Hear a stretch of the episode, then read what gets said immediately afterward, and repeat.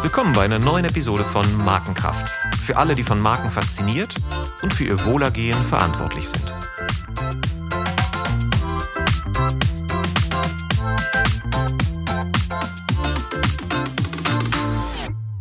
Mein Name ist Olaf Hartmann und ich spreche heute über eine Marke, die gar keine sein will.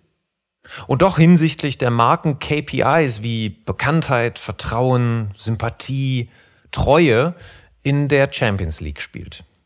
Ich spreche heute über den Fußballclub St. Pauli. Ein echtes Phänomen in seiner Branche.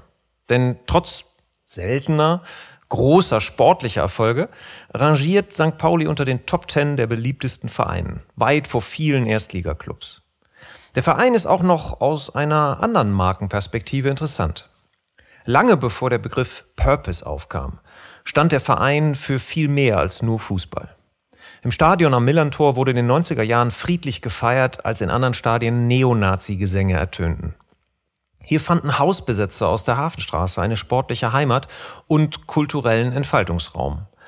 Kurz vor der Pleite sanierte sich St. Pauli als Regionalligist in der Saison 2005-2006 spektakulär über das Erreichen des Halbfinales im DFB-Pokal. Mehrere Erstligaklubs blieben gegen die Hamburger in hochdramatischen Begegnungen damals auf der Strecke. Mit jeder ausbleibenden Siegprämie wäre das Schicksal des Vereins in Gefahr gewesen. Doch heute wollen wir nicht über Fußballkrimis sprechen, auf eisigem Boden oder ähnliches, sondern über die Marke St. Pauli wie sie entstanden ist, wofür sie heute steht und was für Erfolgsfaktoren man für Marken mit sozialem Purpose aus dieser Geschichte ableiten kann. Darüber spreche ich mit Martin Drust. Martin ist seit 2015 Managing Director Marketing des FC St. Pauli. Martin kommt ursprünglich aus der Werbebranche. Er war vier Jahre als Partner, Geschäftsführer und Chief Digital Officer bei Think und davor zehn Jahre als Executive Creative Director und Managing Director bei Tribal DDB in Hamburg. Martin hat mehr als 300 Kreativpreise gewonnen und ist seit 2008 Mitglied im ADC. Also wir haben hier einen Werbeprofi und Kreativprofi vor sich, vor uns, der einen besonderen Blick auch auf die Sportbranche hat. Im Laufe seiner Karriere hat er für viele namhafte Kunden geworben, wie Allianz, Audi, Douglas, Philips, Porsche, RWE, Volkswagen, also alles, was so Rang und Namen hat. Und eigentlich war Martin mal ursprünglich Lehrer für Geschichte und Wirtschaft und unterrichtet heute immer noch, aber an der Miami Ad School of Europe und beim ADC Deutschland. Willkommen, Martin. Schön, dass wir uns heute unterhalten. Hallo, Olaf. Danke für die Einladung. Kleines Warm-up zu Beginn. Du kannst nach Gusto kurz oder lang antworten. Ich gebe dir einfach zwei Begriffe und du schaust, was dir dazu einfällt. Book oder Facebook? Book. Achso, du brauchst jetzt nicht nur Book, nein, nein. du brauchst auch noch eine, äh, eine Erklärung oder nein? Nee, Book. Wie du möchtest. Wenn, wenn, wenn du da sagst Book und mir fällt dazu was ein, dann, dann sagst du was und ja, sonst okay. nicht. Analog, digital oder scheißegal? Es gibt für mich kein Digital. Die ganze Welt ist äh, in dem Sinne eigentlich, äh, nein, sie ist natürlich nicht analog, aber darunter noch zu unterscheiden. Ich finde, es geht immer um Lebensrealität von Menschen und äh, deshalb fällt mir die Unterscheidung schwer. Ja, da, da finde ich auch interessant, wenn man mal schaut, welcher Medienkanal ist eigentlich nicht digital. Selbst die Plakate werden ja heute auch digital ausgesteuert. Also digital hat in seiner Bedeutung irgendwie auch irgendwas verloren. Ja. Was, was ist denn digital genau? Ja, genau. Also wir oder ich komme da eher immer von dem, was machen Menschen damit? Das ist ja eigentlich das Interessante. Weniger jetzt irgendwie die Darreichungsform. Ja. Aber manche denken eben, dass das digital in sich die Lösung birgt, weil es äh, diesen technologischen Aspekt hat, digital und nicht analog. Ja, genau. Aber ist ja nur eine Vase und irgendjemand muss ja noch Blumen reinstellen. Deshalb ist das äh, halt auch nicht ganz richtig. Das ist gut. Es ist eine Vase. Gendern muss oder kann? Muss. Steak oder Sojaburger? Immer mal beides. Elon Musk oder Richard Branson? Finde ich beide schwierig. Astra oder Bex? Astra. Was für eine Frage. Ja, klar. Das war, das war eine rhetorische Frage. Wobei, äh, äh, meine Frau ist aus Bremen und äh, de deshalb äh, äh, darf auch Becks getrunken werden, aber nicht im Stadion des FC St. Pauli. Da, da äh, fährt dann innerlich das, das grüne Segelschiff ja, genau. immer mit. Genau, genau. Jetzt äh, warst du ja ursprünglich, wir haben ja schon gehört, Lehrer, ja, und äh, wenn du mal so zurückblickst, war ja der nicht der direkte Weg in die Werbebranche, aber was waren so die ersten Marken, die im Laufe deiner Sozialisierung eine Rolle spielten für dich? Also wir haben jetzt, immer wenn ich nach der ersten Marke frage, in den letzten Podcast kam immer automatisch irgendeine Süßwarenmarke. Das heißt, wir erweitern das jetzt mal ein bisschen. Das heißt, äh, was, was sind so die Marken, die oft in der Sozialisierung, in deiner Jugend und Kindheit anfingen, eine Rolle zu spielen? Also einmal muss ich das kurz klarstellen. Ich habe nie als Lehrer gearbeitet. Ne? Ich habe auch nur das erste Staatsexamen geschafft, weil damals äh, meine Fächerkombination äh, nicht äh, dafür taugte, um später eine Anstellung zu bekommen. Deshalb habe ich das äh, gar kein Referendariat gemacht und so und bin so quasi tatsächlich in die Werbung geschlittert, wenn man so will, weil ich mich ähm, ich habe mich dann gefragt, was mache ich eigentlich gern und was kann ich gut und bin so über Umwege auf einmal als äh, Textpraktikant in der Agentur gelandet.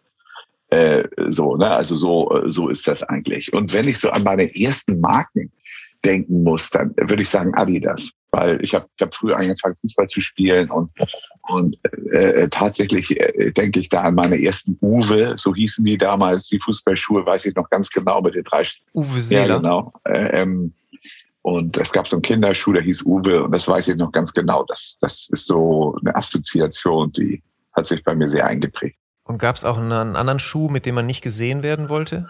In, beim Training? Äh, äh, nee, ich glaube, das war damals auch anders, als es vielleicht irgendwie heute ist. Also, oder ich habe es nicht wahrgenommen, muss ich ehrlich sagen. Aber äh, ich kann mich erinnern, ich hatte auch, weil meine Eltern dann immer aufs Budget geguckt haben, ich hatte auch mal so Lico, hießen die, glaube ich. Das waren, die gibt's heute gar nicht mehr. Das war dann irgendwie so eine Marke äh, für budgetbewusstere Eltern. Aber wie gesagt, die erste Marke, wo ich sage, das habe ich so wahrgenommen, das war Adidas.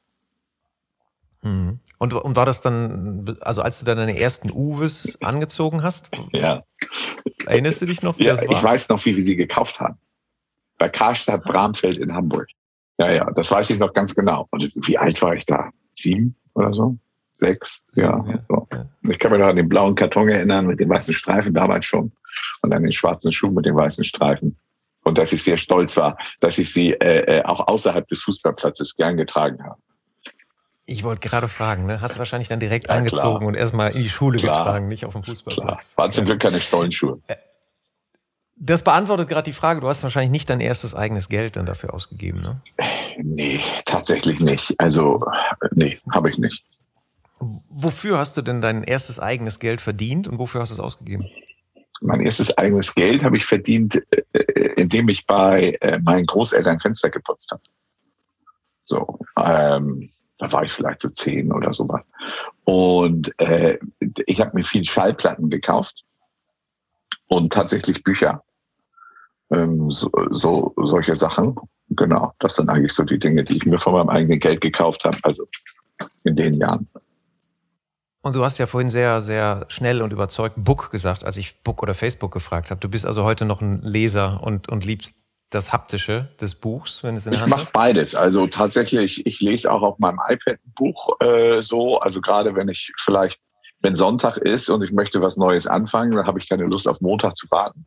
Aber ähm, ich kaufe auch äh, nur, im, also gerne im stationären Buchhandel, speziell bei Kohlhen und Dobernick in Hamburg. Äh, das ist ein ganz toller Buchladen, die auch ganz toll beraten und ja, genau. Also das mische ich irgendwie so, ne? je nachdem. Ja.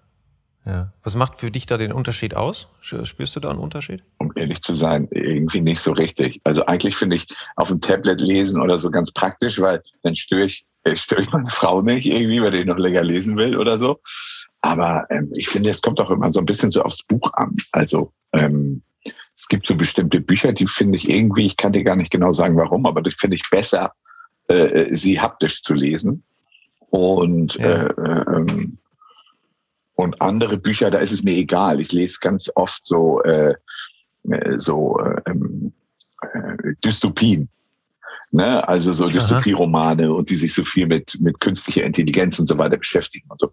Da ist es mir tatsächlich fast lieber, die lese ich auf dem Tablet, weil äh, äh das sind jetzt keine, die ich mir ein Regal, ins Regal stellen würde und sagen würde, ah, guck mal, diese Trilogie habe ich gelesen. V-Wohninhalt. Ja. ja, ja, genau, oh, genau, der Batch Value des ja, Buchs. Ja, ne? genau, ne? da, guck genau, mal hier, was, ne? was. Was ich halt feststelle, ist, dass Bücher, wo ich wirklich was lernen will, ich brauche die immer noch haptisch. Ich muss da ja. an, ich muss da kritzeln, ich muss knicken, ich muss wiederfinden, ich kann mir die Sachen besser merken. Das, das merke ich ganz stark, dass dieser haptische Umgang mit dem Stoff an sich äh, zumindest für, für Lernprozesse deutlich besser ist. Ich habe aber auch schon mit großem Genuss auch auf E-Reader mal im ja. Urlaub äh, gelesen, habe aber irgendwann aufgehört, habe einfach aufgehört. Mhm. Also ich lese gar nicht mehr auf dem E-Reader, ich lese jetzt tatsächlich nur noch wieder ja. haptisch. Aber, aber so das, das, ist lustig, dass du Gut. sagst, ich mache, äh, ich lese gar keine Fachbücher. Also ja, Ach. wirklich so gut wie gar nicht. Also ich informiere mich natürlich, aber eher so über Blogs und und und und und und äh, Newsletter äh, und so weiter. Aber ich lese eigentlich relativ wenig Fachbücher, muss ich sagen. Ja, ist interessant.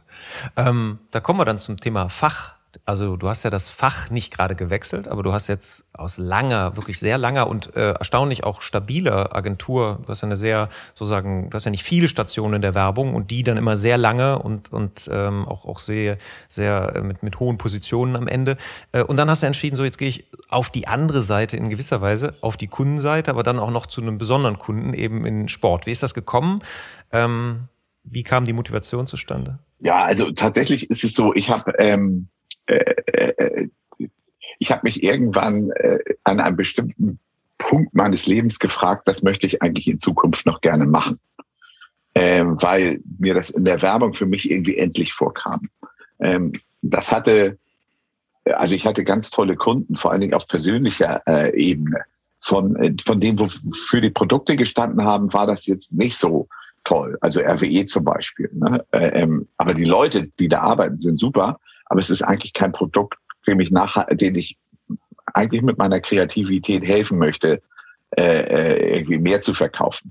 Heute sehe ich das ein bisschen differenzierter, weil auch die Unternehmen bemühen sich natürlich irgendwie äh, um Veränderungen. Aber jedenfalls war es damals so, dass ich nach so einem Neigungsprinzip vorgegangen bin und gesagt habe, gut, das, was ich kann, das kann ich. Äh, ähm, aber äh, was möchte ich denn eigentlich irgendwie mal machen? Und dann habe ich mich mh, hm, so, so einfach so ein bisschen selbst beschäftigt ne? und selbst befragt und meine Frau gefragt und, und so. Und dann kam ich, kam ich bei ganz frustrierender oder erschütternder Weise kam ich eigentlich darauf, dass mich Oldtimer interessieren, Uhren mhm. und äh, Sport, Fußball. Und ich habe schon seit über 30 Jahren eine Dauerkarte beim FC St. Pauli. Ähm, und ich habe auch tatsächlich sowohl bei äh, Tribal DDB damals als auch bei Kemper Trautmann und dann Think Projekte für den FC St. Pauli gemacht. Und äh, jedenfalls kristallisierte sich aber für mich so heraus, Sport und Sportmarketing ist interessant. Ich habe mich mit so ein paar Leuten getroffen, so ein Raphael Brinker damals zum Beispiel, als sie gerade Jungfirma Sports gemacht haben. Ähm, Leute, die ich aus der Branche kannte. Ich habe noch den einen oder anderen Kongress besucht und habe so gemerkt, eigentlich mit dem, was ich, was ich anbieten kann, was ich an den Tisch bringen kann, kann ich eigentlich so im Sport könnte ich, könnte ich jemandem helfen, weil die Mechanismen ja ähnlich sind. Ne? Ähm, ich habe damals auch vielleicht irgendwie aus einer Überheblichkeit heraus äh, äh, ähm, aus, vielleicht auch aus so einer Überheblichkeit heraus hatte ich so für mich konstatiert, als ich mir die Märkte angeschaut habe, dass der Sport immer eine gewisse Latenz hat gegenüber dem, was schon Standard ist in der, in der Industrie oder also in der sonstigen, in der Werbeindustrie. Das ist meines Erachtens mhm. teilweise auch so, da gibt es auch gute Gründe für, aber ich hatte halt so das Gefühl, da kann ich einen Nutzen stiften. So. Und dann. Hat das mit der Vereinsstruktur zu tun, dass es eben äh, Vereine sind, wo, wo solche Dinge dann länger brauchen, bis sie dann durchsetzbar sind? Oder nee, ich glaube, was, was ich glaube, das hat damit zu tun, dass die, ähm, die Hebelwirkung, äh, äh, Geld in den Sport zu stecken, viel größer sind, als wenn du sie jetzt in andere Dinge tust. Also, äh, wenn, nehmen wir mal sowas wie Digitalisierung. Ähm, ein Platz in der Fernsehgeldtabelle der zweiten Bundesliga bringt 800.000 Euro bekommst. So, da musst du ja ganz schön viel Umsatz mit digitalen Produkten machen, um darauf zu kommen. So und und Ressourceneinsatz und so weiter. Und deshalb gibt es, wird natürlich überproportional viel Geld. Kannst du das nochmal kurz erklären, wenn du dann nicht so drin steckst? Das heißt, ein Platz bringt dann mehr Geld aus dem Topf der Fernsehgelder genau, genau. oder wo kommt genau, dieses Geld her? Genau, das bemisst sich nach der mhm. sogenannten mhm. äh, Fernsehgeldtabelle die, die Abschluss-Fernsehgeldtabelle der Vorsaison sagt dir immer, wie viel Geld du in der nächsten Saison zur Verfügung hast. So, das äh, ähm, genau. Und ähm, und deshalb ist es natürlich so, äh, das Geld in den Sport zu stecken, ist eigentlich erstmal kaufmännisch die vernünftigere Entscheidung. weil äh, du auch mhm. einigermaßen prognostizieren kannst. Es gibt natürlich immer Under- und, und, und äh, Überperformer, ähm, äh, wo du ungefähr in der Tabelle reinläufst. Ne? Also mhm. äh, äh, ähm, kannst du schon sagen, wenn du jetzt, sag ich mal, mit, wenn du das fünftmeiste Geld ausgibst, dann wirst du irgendwo zwischen Platz drei und neun landen. Es sei denn, es ist irgendwas völlig schief gelaufen. So. Du hast dich komplett verkauft. Ja, genau. Also so, äh, das, äh, die Phänomene gibt's natürlich auch. So, aber ähm, mhm. jedenfalls ist es deshalb kaufmännisch erstmal vernünftig zu sagen, ich nehme das Geld und verbessere den Kader oder die Infrastruktur oder das Funktionsteam, weil äh, ähm, natürlich das, das äh, letztendlich zwar volatil ist, aber wie gesagt, ein Platz in der Fernsehgeldtabelle nur in der zweiten Liga, ich weiß gar nicht, wie viel es in der ersten Liga ist, halt unheimlich Geld in die Kassen spült. Und, ähm, und das Kernprodukt ist nun mal irgendwie Fußball. Und Fußball an sich hat auch sehr hierarchische Strukturen. Das bricht sich ja zum Glück mittlerweile auch auf. Ähm, ist auch so, habe ich es zumindest damals wahrgenommen, vielfach bevölkert von, von ehemaligen Fußballprofis. Ähm, und äh, äh, äh, die jetzt nicht unbedingt automatisch deshalb irgendwie was besonders gut können müssen, gerade wenn es um Marketing geht, Marketing geht oder, oder ähnliches. Mhm. Und man, äh, das ist halt nicht so im Fokus gewesen früher. Ich glaube, heute ist der Fokus, äh, hat er sich mehr dahin gerichtet. Viele versuchen, eine Marke zu sein. Viele versuchen, mehr äh, Geld über Digitalisierung und digitale Produkte zu generieren und, und, und Services anzubieten. Für, möchtest du das kurz ausführen, was, was du mit digitalen Produkten im Sport dann meinst? Also mit digitalen Produkten? Ja, es gibt ja Geld zu verdienen für einen Fußballclub? Ja, also äh, jetzt, was aktuell ja zum Beispiel äh, ganz viele probieren, sind äh, sogenannte NFTs auf den Markt zu bringen. Also äh, äh virtuelle Dinge, ob es jetzt Kunstwerke sind oder halt wie bei NBA Top Shops Shots, die ähm, äh, so, so bestimmte Momente aus der äh, NBA und so etwas ähnliches. Ähm, das ist ja, wäre dann klassisches digitales Produkt, ne? also irgendwie so ein Token oder so. Oder oder oder aber, aber auch äh, eine Vereins-App ist ein digitales Produkt. Ne? Oder äh, also okay, okay. Und damit werden Umsätze generiert durch Zugang, durch, äh, durch, durch, durch Merchandising, was darüber läuft als Kanal? Nein. Oder wirklich das Produkt selber kostet auch Geld und spielt Geld? Genau, da gibt es verschiedene Revenue Streams. Also äh, äh, ähm, mhm. die, die, eine Vereins, also sagen wir so, ähm, der Verein hat ja Sponsoren und in den allermeisten Fällen kommen die Sponsoren ja äh, wegen der Reichweite zum Verein.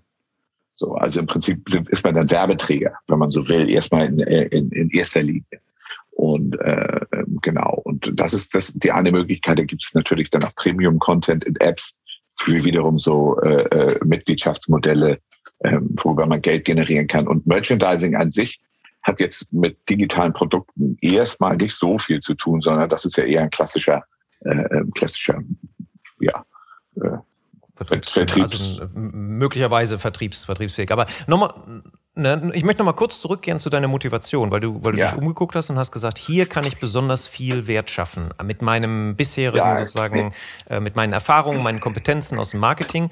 Äh, vielleicht möchtest du, das interessiert ja, mich, genau. was, was du da gesehen hast. Also eben weil es eine gewisse Ähnlichkeit gibt, äh, ähm, der, der Dinge, die dort zu erledigen sind wenn es so um. Also ich habe mich ja schon immer, äh, bevor ich zu zum FC St. Pauli gegangen bin, war immer so ein bisschen mein mein Steckenpferd äh, zu behaupten. Ähm, ich bin ein strategischer Kreativer. So mhm. und äh, das heißt, ich habe immer äh, in, in, in System gedacht, ich habe äh, Strategien geschrieben äh, ähm, und und äh, war meistens immer äh, eher so, so Topline für für so Themen zuständig und das hilft natürlich, sage ich mal, generell auch, auch, auch Sportvereinen, wenn die eine Orientierung darüber kriegen, so, was ist eigentlich mein Produkt? Zum Beispiel. Ne? Das, äh, ähm, ich glaube, das wissen viele gar nicht und könnten es dir gar nicht genau sagen. Was, was ist denn jetzt mein, mein Produkt? Also, und das, das muss man dann erstmal so, ähm, äh, ja, erstmal bauen. Und die, ähm, was ich noch sagen wollte, ist, wie ich dann zum FC St. Pauli gekommen bin, ist, also ich habe diese, ich habe festgestellt, boah, Sport wird mich echt interessieren, finde ich total spannend. Und dann klingelt mein Telefon und dann ist der damalige Geschäftsführer vom FC St. Pauli dran, Michael Meske, heute beim VfL Wolfsburg.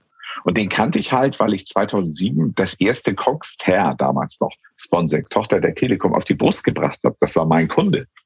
So. Und ähm, wenn du einen Hauptsponsor zu einem Fußballverein bringst, dann wollen dich alle gerne kennenlernen. Deshalb habe ich ab 2007 kannte ich auf einmal sehr viele Leute im Club. Und ähm, so, und dann war das so, er rief mich an und sagt so, ja, Mensch, hier, der Josep, also mein Vorgänger, äh, der, der geht weg und wollen wir uns mal zum Essen treffen. Ich denke so, das gibt's ja gar nicht. Was ist das denn jetzt? So, dann haben wir uns äh, zum Essen getroffen. Und äh, äh dann erzählte er mir das und sagte, ja, weißt du irgendjemanden? Er sagt, ja, wie wärst du mit mir? Er sagt, abgefunkt, ach, du bist viel zu teuer, du bist überqualifiziert. Auf gar keinen Fall. Und ähm, und du so, ich habe aber gerade eine Sinnkrise und suche eigentlich nach für den Rest meines Lebens nach einer Aufgabe, wo ich morgens gerne aufstehe und mit vollem, ja. vollem Karacho sozusagen gerne ins Büro fahre. Absolut, das habe ich ihm versucht klarzumachen.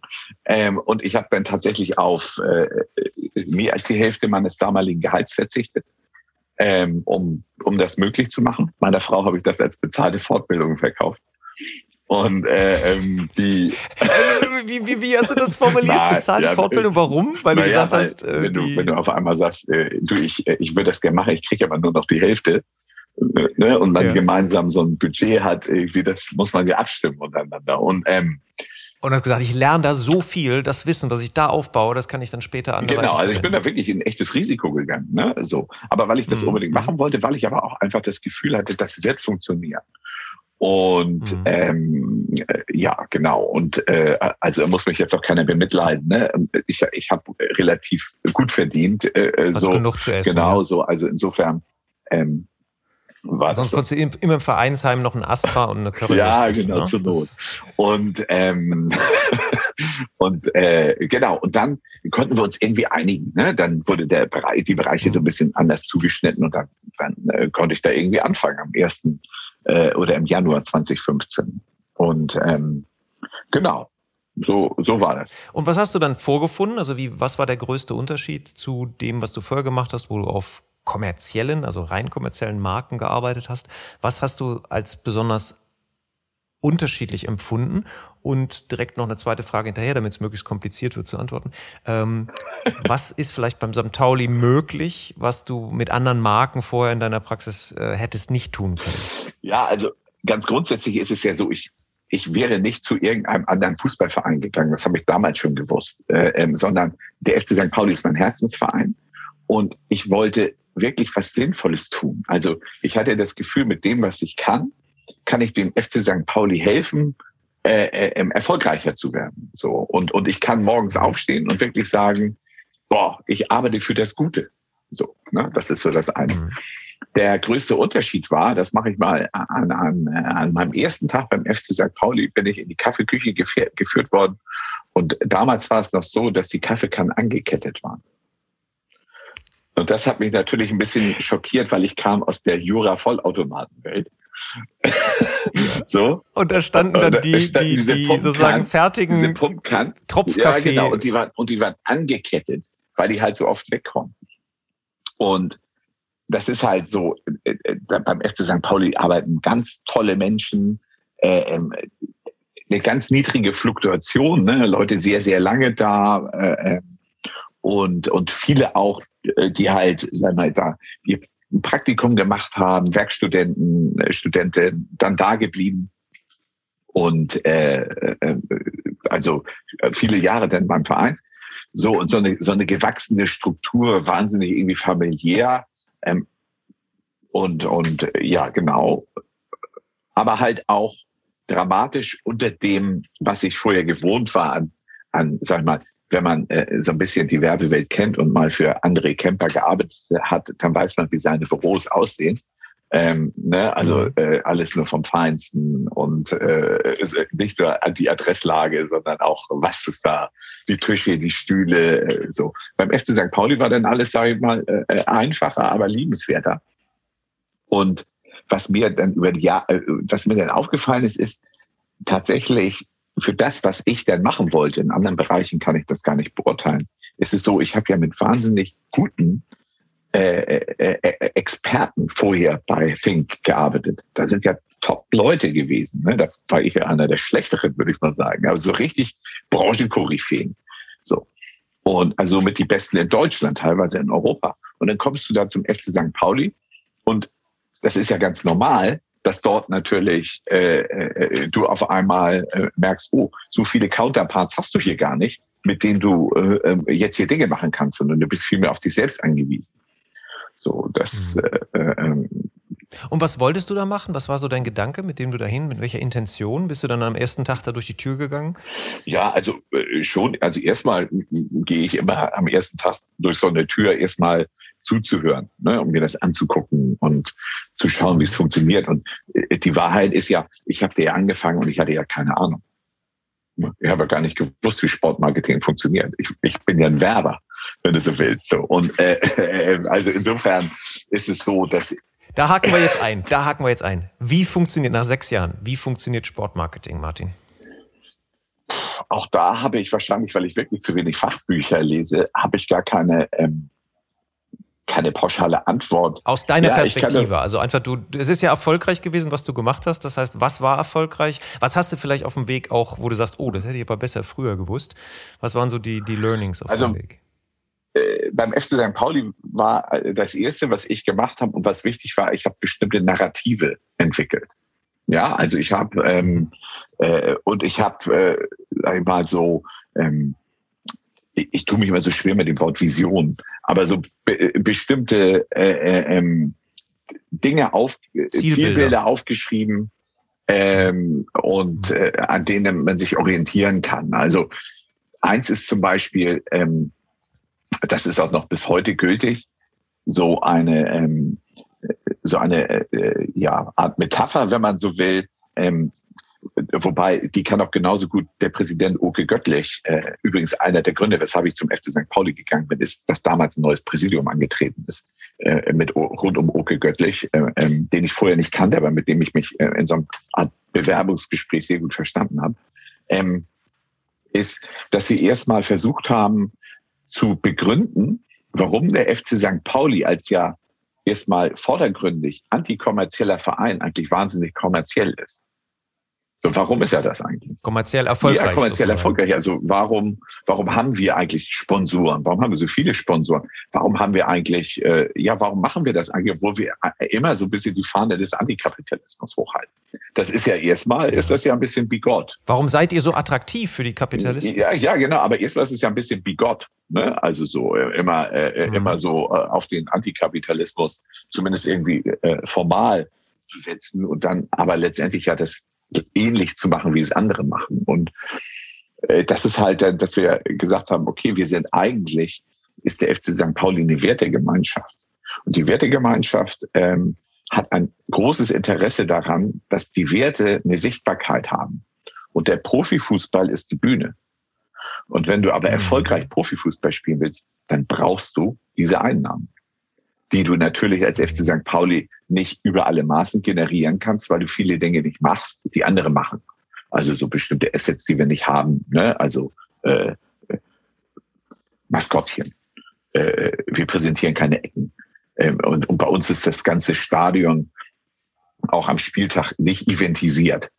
Ne? Also wir haben keinen schreienden Stadionsprecher, der Danke bitte schreit äh, und die Leute aufpeitscht oder so, sondern das ist bei uns eher so, äh, da wird eher, sag ich mal, berichtet. Es mag auch mancher vielleicht langweilig finden, aber es ist halt, ähm, wir, wir wollen den authentischen Fußball und dass die Leute sich halt äh, an dem Spiel erfreuen und natürlich auch am Drumherum, das gehört ja mit dazu. Aber es soll nicht so wie so eine, wie, wie, wie so wenn ich so ein Bild machen müsste, ist so, dass äh, ähm, der Unterschied zwischen, zwischen vielen Bundesliga-Stadien und, und einem Stadion wie unserem oder auch dem von Union oder so, ist, wir sind eher, sag ich mal, so ein bisschen diese Independent-Kinos äh, äh und die anderen sind diese Multiplexe.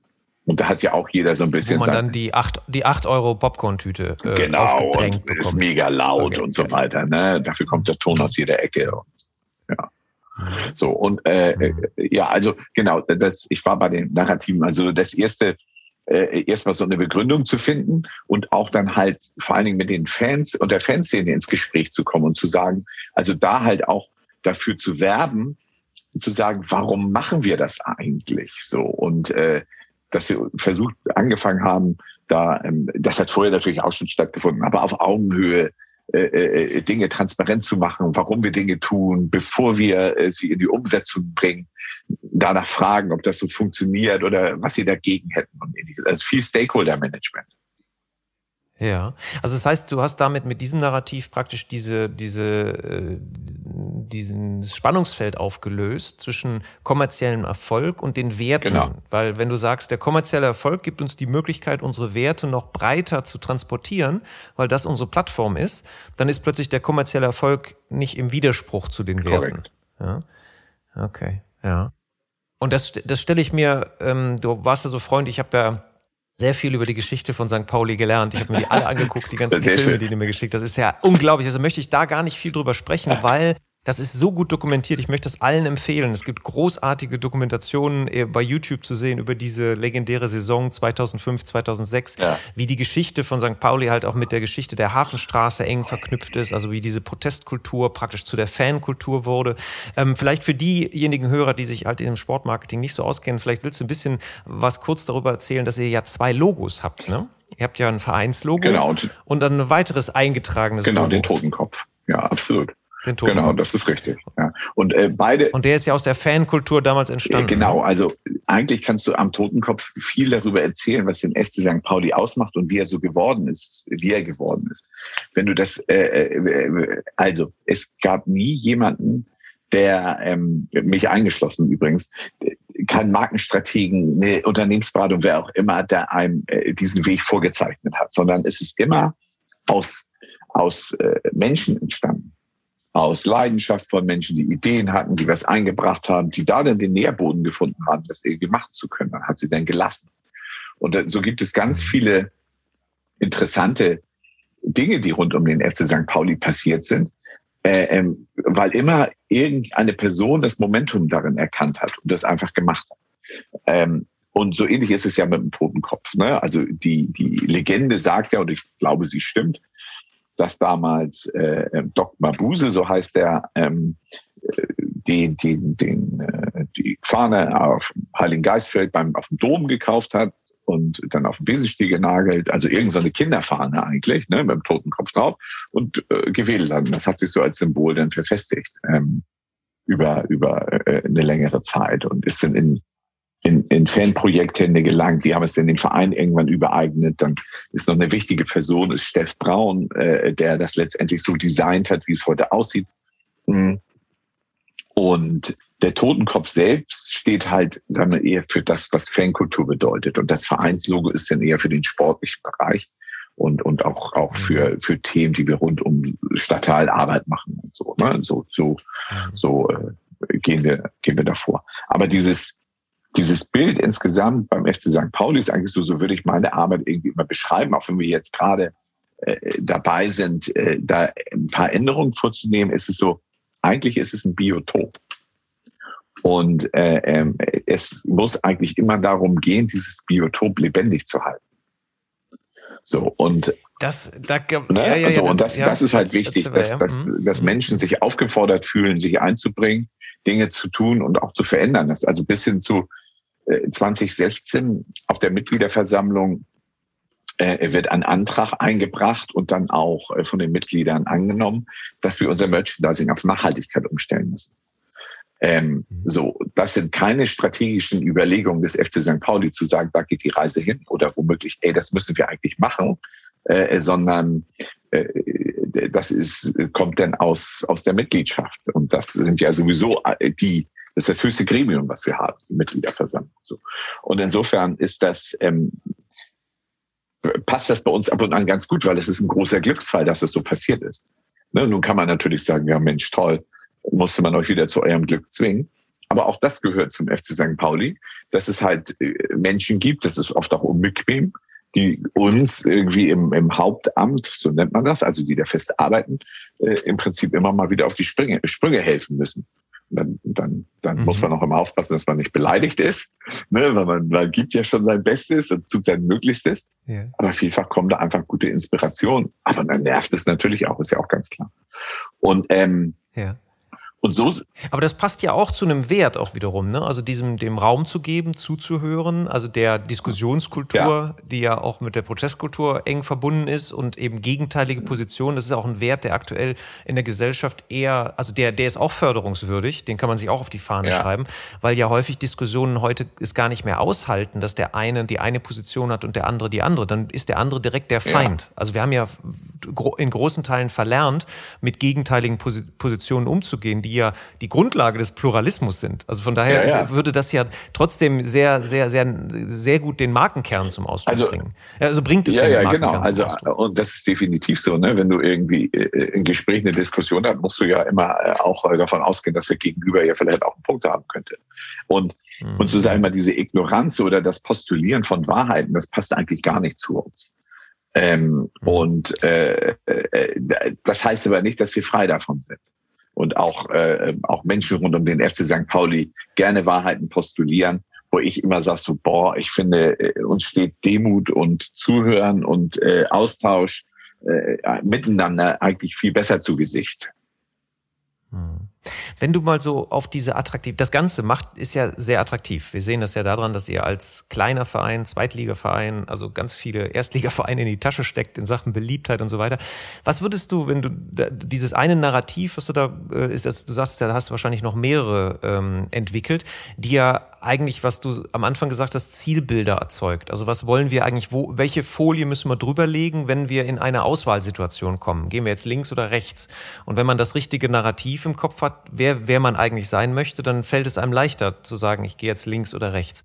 Was würdest du sonst noch so, also das ist eine, ähm, was du gerade gesagt hast, dieses, ähm, wir, wir sehen da diesen, wir lösen diesen Widerspruch auf der Kommerzialisierung. Wir verstehen uns als Plattform, also der Profifußball ist unsere Plattform, aber wir stehen für andere Werte. Was würdest du sonst noch so als Quellen der Markenkraft von St. Pauli oder dieser, wo kommen diese großen Sympathiewerte her? Was zieht die Menschen an? Also, ich muss ein klein bisschen ausholen. Äh, ähm, vieles, was Menschen vor allen Dingen in der Breite der Bevölkerung vom FC St. Pauli im Kopf haben, sind Narrative, die andere für uns geschrieben haben.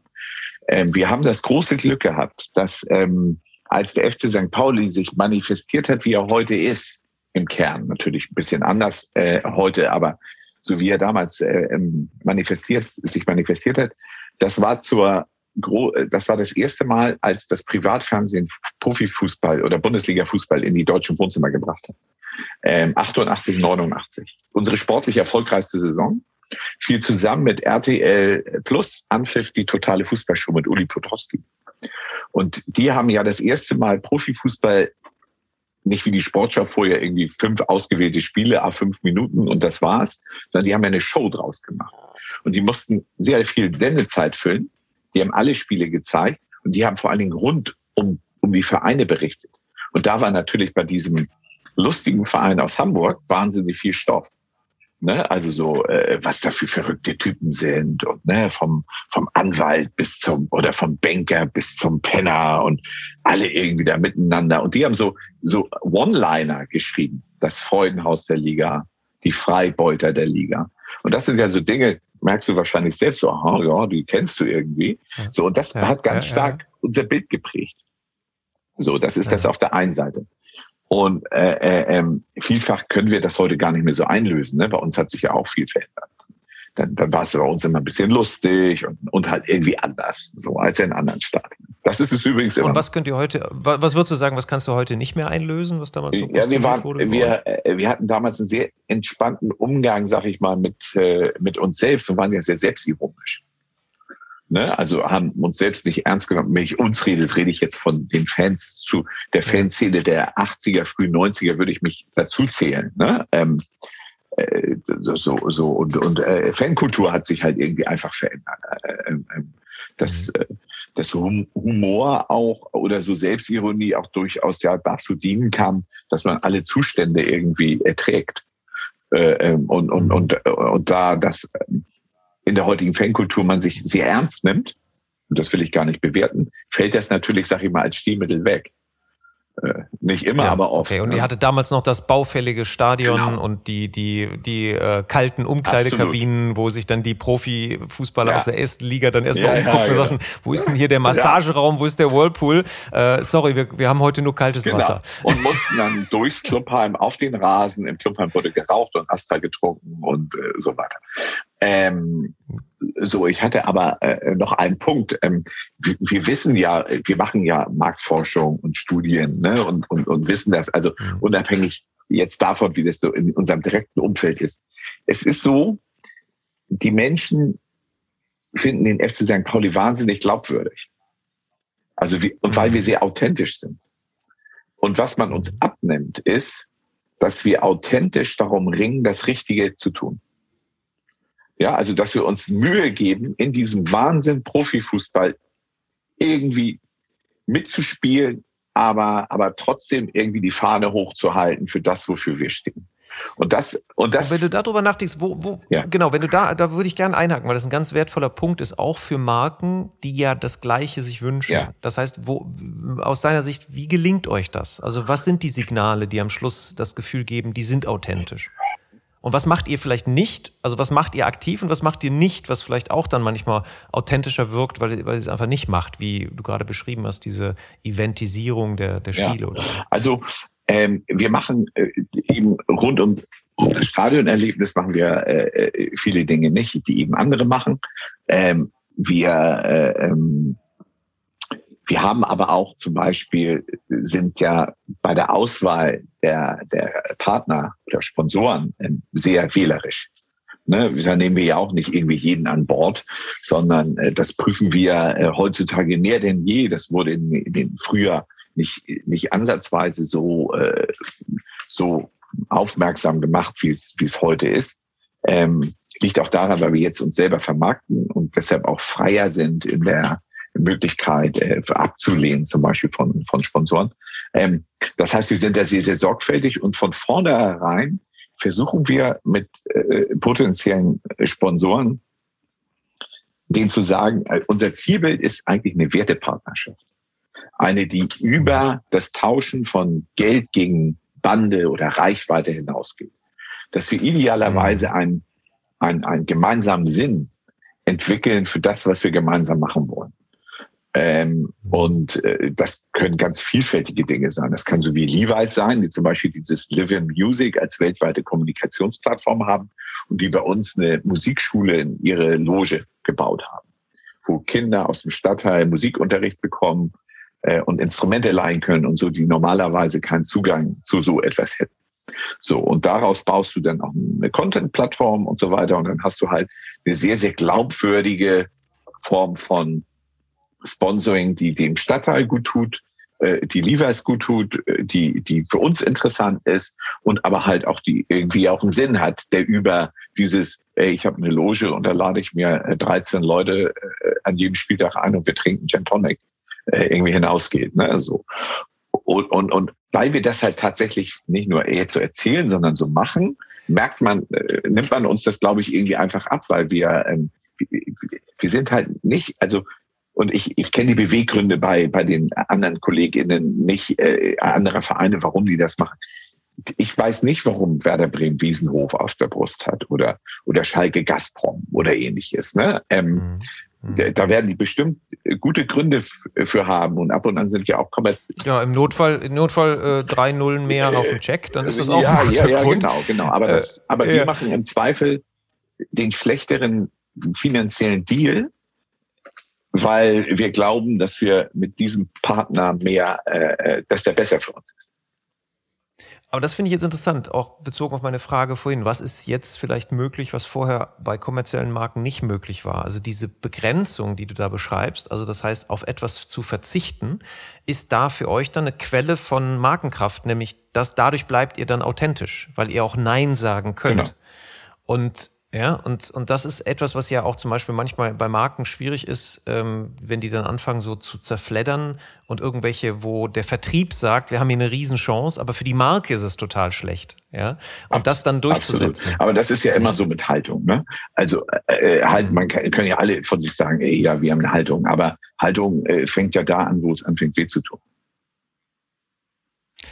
Das ist ein schöner und, Satz. Haltung fängt da an, wo es anfängt. Also, ne, so ist ja so. Also, wenn du dir anschaust, äh, die großen Automobilkonzerne, die auf ihren Social Media Plattformen rund um die Euro 2020, die ja in 21 stattgefunden hat, was mich immer irritiert, irgendwie mit Regenbogenfahren äh, ihre Social Media Kanäle vollgekleistert haben. Aber in den Ländern, äh, äh wo, wo das nicht so äh, en vogue ist, im Mittleren Osten zum Beispiel, da haben sie es nicht gemacht.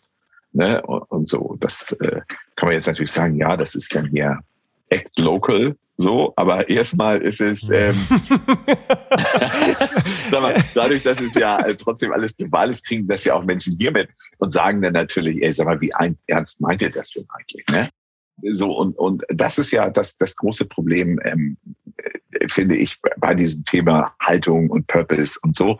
Ich glaube, viele sind sich gar nicht bewusst darüber, dass es ja mehr ist als eine entsprechende Kampagne, sondern das ist ja eigentlich, äh, äh, dass das Handeln dann ja auch konsequent sein muss. Und ähm, ja, genau.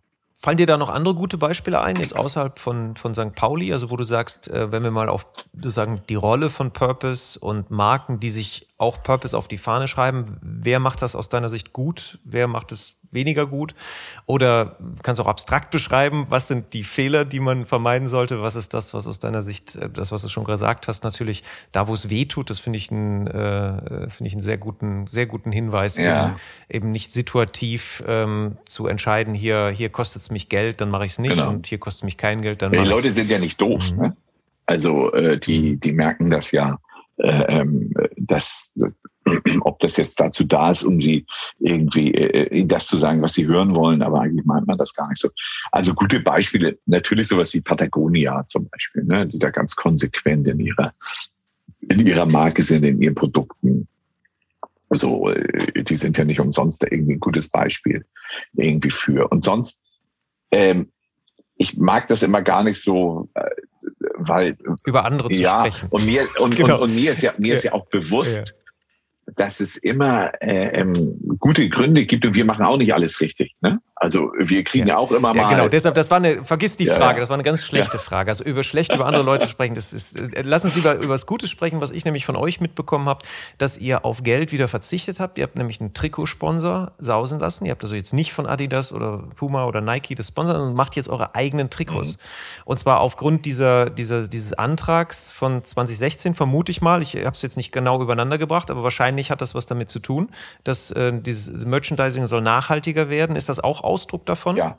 Ist das eine Entscheidung? Also wir hatten ja fünf Jahre lang Under Armour als, als unseren Ausrüster, ne? also der, der die, äh, im Prinzip die Trainingsfunktionskleidung für, für den sportlichen Bereich gestellt hat. Und ähm, mhm. der Vertrag, äh, der war ja auch schon eigentlich, im, ich war schon unterschrieben, als ich da angefangen habe und so. Und ich hatte mir da gar nicht so viele Gedanken drüber gemacht, muss ich ehrlich sagen, weil mir die Marke auch nicht so viel sagte.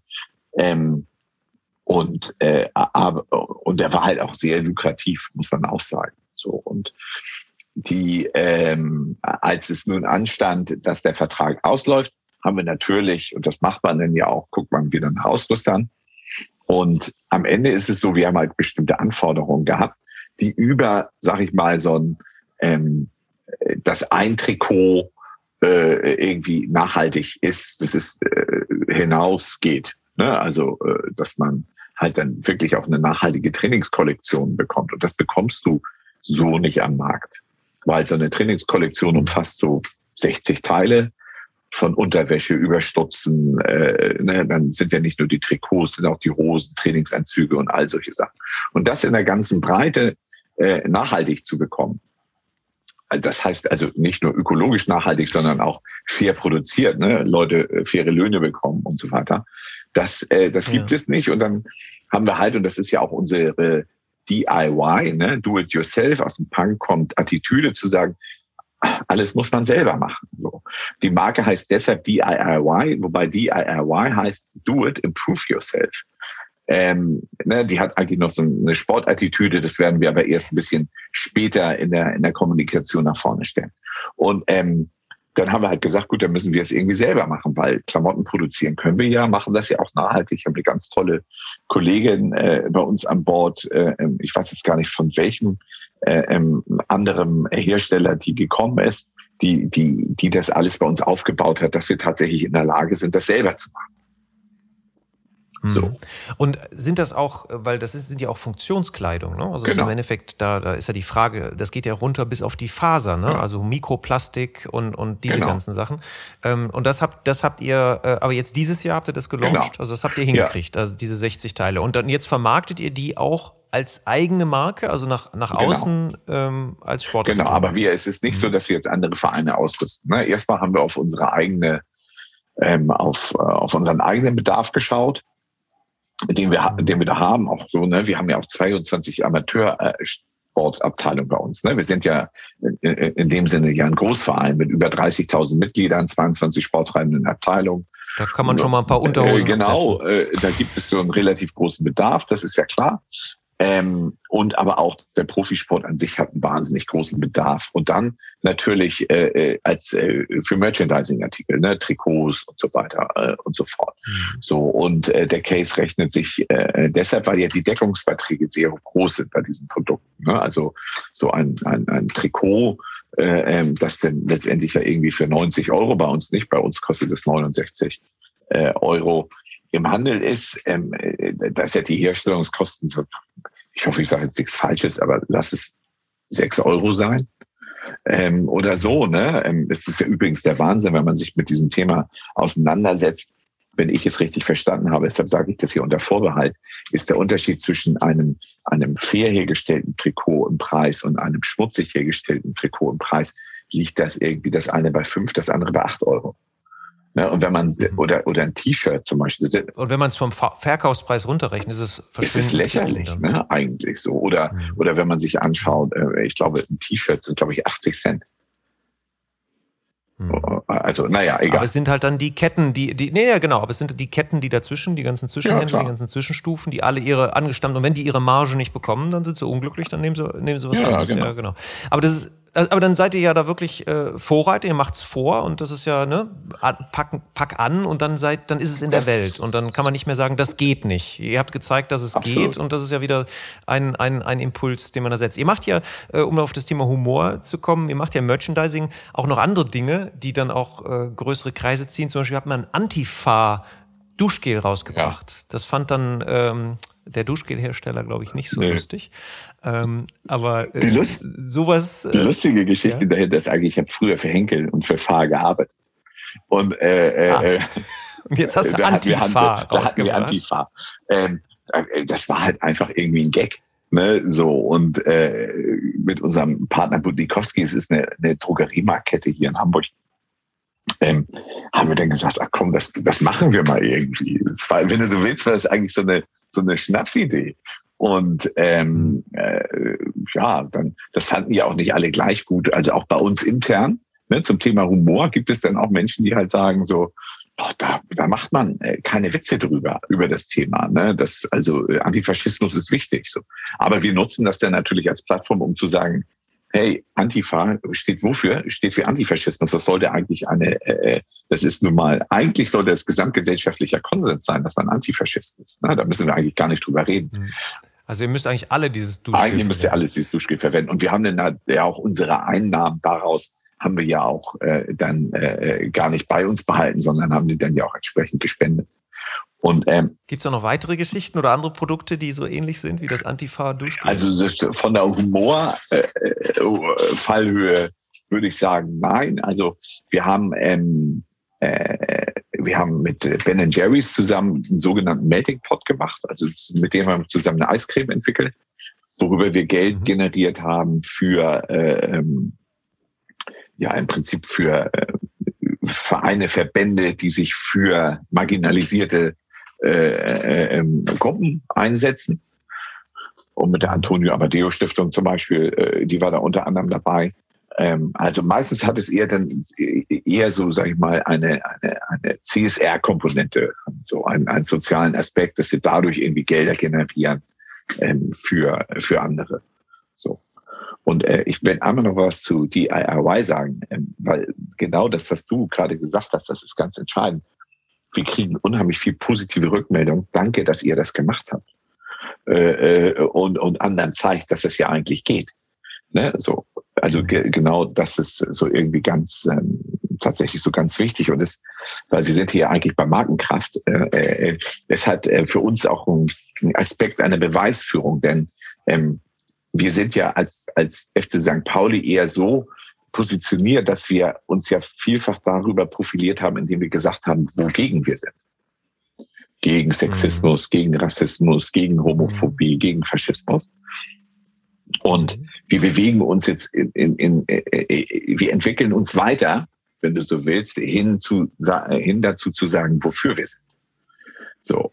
Was ja schwerer Was ist. Viel ne? schwerer Gegen Dinge zu sein, ist immer leichter als absolut, für. Absolut, genau. Und wir machen so, so, so, so, so, so wenn man es plakativ machen möchte, vom Rebellen zum Aktivisten. Und DIY ist halt Aktivismus, ne? zu sagen, hm. äh, nicht nur zu sagen, das geht nicht und dann schmollen, sondern zu sagen, dann mache ich es halt.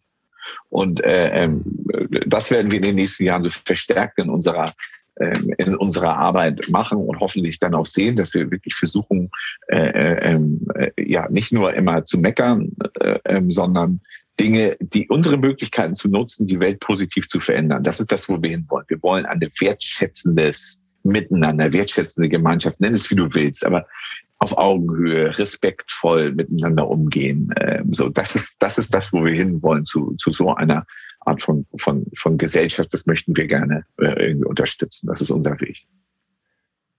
Du hast gerade ein gutes Stichwort gegeben, Markenkraft. Wir sind schon eine Stunde in unserem Podcast vorangeschritten. Es ging sehr schnell ja. mit dir. Es war sehr unterhaltsam. Ich finde auch sehr viele Dinge, ich möchte jetzt so ein bisschen ordnend mal ähm, das, unser Gespräch zusammenfassen. Also Quellen von Markenkraft von einer purpose-getriebenen Marke braucht klare Narrative also als Folien, wo man über Werteentscheidungen, die man, die man dann über Entscheidungen drüberlegen kann, das habe ich mitgenommen. Dann äh, habe ich rausgehört, das war dieses Thema auch mit dem Merchandising, dass es immer auch oder eben auch diese diese Erlebnisse, dass es darum geht, authentische Erlebnisse zu schaffen, also eine dem Ganzen eine Form zu geben, die erlebbar ist, wo dann wo es dann kein Vertun gibt, das das gibt's oder gibt's nicht, das erlebe ich oder erlebe ich nicht. Und dann wird's nicht behauptet, ne, so wie die Amerikaner sagen, don't look at the mouth, look at the feet, ja, also ihr bewegt euch immer in die Richtung, die die ihr dann auch auf der Fahne äh, auf, euch auf die Fahne Fahne schreibt. Und, ähm, und dann habt ihr natürlich das, was hab ich, haben wir nicht so explizit drüber gesprochen, ist wahrscheinlich so ein ganz eigenes Thema. Ihr geht natürlich mit einer Grundemotionalität des ganzen Themas um. Die Menschen sind emotional aufgeladen bei dem Gesamtthema des Clubs, also als Destillat für etwas. Ne? Die kommen zu euch, weil sie sich zu euch bekennen. Und diese, diese Marken, und das habe ich gelernt aus dem ganzen Material, was du mir geschickt hast, was ich jetzt an dieser Stelle nochmal empfehlen möchte, googelt diejenigen, die sich da nicht so auskennen, googelt einfach mal Geschichte St. Pauli und wie das alles entstanden ist. Äh, ne? Das ist wirklich sehr, sehr spannend. Ähm, und dann habt ihr aber auch gesagt, dass da, dass man in gewisser Weise, also was du erzählt hast, da auch in gewisser Weise Kontrolle abgeben muss, um mit so einer gärtnerischen Mentalität daran geht. Das heißt, da wächst etwas und ich muss dann überlegen, passt der Busch ins Gesamtbild oder muss ich, ist das Unkraut, muss ich dagegen vorgehen? Ne? Nicht alles ist gut, was da so wächst, aber die Dinge, aber dann zu akzeptieren, hier wächst auch mal vielleicht was Ungewolltes, was aber bei euch in eurem Fall natürlich sehr stark, ihr seid ja nicht Versailles, ihr seid ja eher der Biogarten. Ne? Und ja, mit, der, mit der Haltung also, schaut ihr. Weil, weil wir sprechen dann, äh, gerade neulich haben wir genau dieses Bild gehabt, wir sind eigentlich der Gärtner im wilden Obstgarten. Ja, so. genau. So, also das habe ich, das ist aus dem Gespräch ja, rausgekommen. Genau, ja, super. Ja. Und da gibt's saftige Früchte zu ernten und zwischendurch, man muss unterscheiden, wächst daraus ein Obstbaum oder wächst daraus äh, irgendwie so eine Brombeerhecke, die wir nicht brauchen können oder vielleicht was noch Schlimmeres, was noch nicht mal eine Frucht abwirft. Genau. genau. Ja, sehr, sehr, sehr schön. Vielen, vielen, vielen Dank für diese Einblicke. Und zum Abschluss würde ich gerne noch, ähm, du sagst, du liest zwar keine Bücher, aber keine gibt es Quellen, die du den keine Fachbücher, genau. Du, du liest dystopische Romane, ja. genau. Ähm, was, was übrigens lasse ich auch gelten. Also ich würde mir gern von dir noch äh, Literaturtipps wünschen, also wo du sagst so, hey, da, ich habe da, da ein Buch, was ich allen empfehlen würde. Ähm, und vielleicht, woraus beziehst du Inspiration? Was sind so deine Quellen? Wo, wenn, wenn du mal ähm, sozusagen über Dinge nachdenkst, was sind so Places to go, uh, People to see oder äh, äh, Podcasts to hear? Also tatsächlich inspiriert mich immer der Austausch mit Menschen, äh, mit vielen verschiedenen Menschen. Äh, ähm, so und gerade irgendwie halt so Gespräche und, und wenn es dann halt gut funktioniert und fließt und man sich irgendwie selber gegenseitig so ein bisschen äh, ja hochschaukelt, Äh, ähm, am liebsten mache ich das ganz ehrlich mit meiner Frau. Äh, ähm, so und äh, genau und aber auch bei bei uns im Verein gibt es Menschen, mit denen man sich sehr gut irgendwie austauschen kann und äh, wo man sich hinterher ärgert. Jetzt muss ich da ja. noch kurz einhaken, sorry. Hat, hat, sich denn die Einnahmesituation positiv für dich entwickelt, dass deine Frau heute äh, nicht mehr ängstlich äh, auf, auf den Kontoauszug ja, ja, muss? Ja, es langt. Ja, ja, ja, okay. Danke. Aber äh, wir, tatsächlich, meine Frau arbeitet ja auch, äh, beziehungsweise, äh, ne, also insofern geht's ja eher ums Familieneinkommen. Ja, aber äh, das hat sich gelohnt, das Risiko. Seitdem du zehn Prozent von allen Merchandising-Einnahmen bekommst, ist das, hat sich das Oha, alles erledigt. Du, ja, nee, dann, äh, äh, das wäre ja was. Äh, Merchandising ist ja nochmal ein anderer Bereich, aber nein, äh, tatsächlich äh, will ich mich da gar nicht beschweren. Also, aber es ist halt, das Gespräch, da beziehe ich ganz viel Inspiration draus.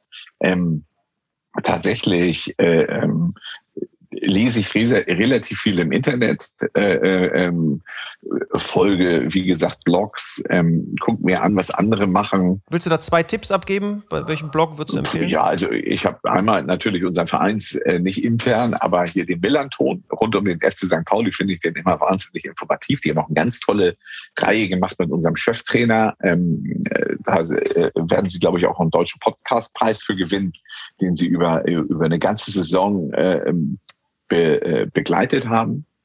So, mhm. äh, ähm, das ist ziemlich. Äh, äh, ähm, Und zum Thema Marke oder Marketing? Äh, nee, also wenn, ich lese dann eher so, ich weiß immer nicht, wie die heißen, ne, aus den USA vielfach da. Es gibt so ein paar Sport, äh, äh, ähm, auch, auch eher sind es dann so Newsletter als, als, als Blogs, wo die halt so berichten, wo sich da so Sportwelt hin, hin transformiert, sozusagen. Das finde ich irgendwie äh, ganz spannend. Ähm, und ähm, dann, ja, also ich glaube, das ist so eine meiner größten Schwächen, muss ich ganz ehrlich sagen, dass ich, dass ich äh, äh nicht immer noch bewusster nach, äh, nach Oberflächen außerhalb meines mir nahen äh, irgendwie suche, so wenn es um Inspiration geht. Aber ich habe halt auch irgendwie festgestellt, wenn sie, bei mir verfestigt sich das auch eher nur wenn es tatsächlich auch eine Oberfläche bei mir trifft, dass ich das gerade verwenden kann. Also wie viele Gespräche habe ich schon geführt mit irgendwelchen Menschen, die tolle Produkte haben, aber es ist verpufft, weil es gab keine Oberfläche. So, und, und mhm. deshalb bin ich da so ein bisschen so selektiv, weißt du, so nicht alles aufsaugen, sondern eher zu hoffen, dass einem was zuläuft, was gerade passt für das Thema, was man gerade hat. Also du öffnest dich dann, dass die, das Glück dich treffen kann. Absolut. In dem Moment, wo du dich mit dem Thema Absolut. beschäftigst. Und ganz oft funktioniert dann, das Und dann auch. hast du ja, Genau. Und dann hast du ja jetzt in Deutschland einen Blog, einen Blog entdeckt, den du regelmäßig ja, hörst. Das, das, das, ist, das, ist, das ist der deine. genau. Und ähm, du wolltest noch einen Buchtipp. Genau, einen Buchtipp. Und dann als letzte Frage, also Buchtipp, wenn du den noch los bist. Und letzte Frage, du hast die Gelegenheit, all deinen ehemaligen Kollegen in den Werbeagenturen und allen Sportmarketing-Kollegen einen Bildschirmschoner äh, für einen Monat sozusagen auf den Computer zu zaubern. Und da ist eine Botschaft drauf. Was wäre diese Botschaft? It's nice to be nice. It's nice to be nice. Genau. Das wäre nämlich jetzt meine eigentliche Empfehlung. Wäre keine Buchempfehlung. Was, woraus ich am meisten gelernt habe in den letzten zwölf Monaten, das, äh, das hört sich jetzt ein bisschen verrückt an. Das ist die Serie auf Apple TV, Ted Lasso. Ich weiß nicht, Ted, Ted Lasso, ich weiß nicht, ob du ja. die äh, mal gesehen hast. Also noch nicht, aber der, ich werde Der Plot ist eigentlich relativ banal und das schreckt, schreckt glaube ich, viele ab, sie zu gucken. Äh, Ted Lasso ist ja eine Kunstfigur, ähm, von Jason Sudeikis und ähm, er ist ein, ein American Football Trainer, der einen englischen Premier League Fußballclub übernimmt, weil die Eigentümerin des Fußballclubs ihren Ex-Mann ähm, damit äh, eins auswischen will, indem sie den Club ruiniert durch diesen Trainer. Und aber eigentlich ist, ist die ganze Szenerie bei Ted Lasso so, dass das ist überhaupt gar nicht toxisch und das ist so ein tolles Gegengewicht zu dem, wie Serien heutzutage konzipiert sind. Deshalb haben, glaube ich, auch 20 Emmys gewonnen. Ähm, äh, also mindestens waren sie für 20 nominiert, ähm, weil das so eine emotionale Entlastung ist, weil die Figur Ted Lasso kommt in ein toxisches Umfeld und macht es gut, indem er gut ist. Natürlich ist er auch kompetent, aber Und das ist, also ich finde, wenn man was über Teambuilding lernen will, dann sollte man diese Serie gucken, weil es ist so irre, äh, ähm, äh, wie, wie, Super wie, Tipp. wie, wie, wie der seine, wie der seine Umwelt ähm, verändert. Eben einfach, indem er authentisch so ist, wie er ist. Und äh, ähm, Ja. das Lustige ist, in der letzten Elf Freunde ist ein Interview mit Jason Sudeikis und dem, ich weiß nicht, wie der andere Schauspieler heißt, der sozusagen sein, sein Co-Trainer ist. Und da ist der letzte Satz, ja, und wenn Sie nach Deutschland kommen würden, welcher Verein wäre denn was für Ted Lasso? Und Sie sagen natürlich der FC St. Pauli. Das würde ihm gut gefallen. Und ähm, Ja. tatsächlich haben Ted Lasso und der Ich wollte gerade sagen, weil das passt ja, Ja, ja, genau. das Das- passt ja auch enorm gut das- zu euren Markenwerten. Das, das, das Super. passt total gut. Also das kann ich wirklich äh, guten Herzens empfehlen. Man muss ein bisschen hartnäckig sein. Die ersten eineinhalb Folgen sind vielleicht ein bisschen so, dass man denkt, so, ja, na gut, aber dann gibt es so viele kostbare Momente. Da gibt's ja viele Serien, We the Wire Ja, oder ja, so, genau, da muss da man muss durch die man ersten erst mal Folgen durch, durch. ja. Ge- Genau. Hör mal, herzlichen Dank, das ist ganz toll. Es war very nice, ja, Ja. die letzte Stunde. Du bist auch, also sehr, vielen Dank für deine positive Energie und dann, dann auch dann das, die, die Stories, die du erzählt hast. Und ich finde, ich glaube, also ich habe viel mitgenommen, ich hoffe, unsere Hörer auch.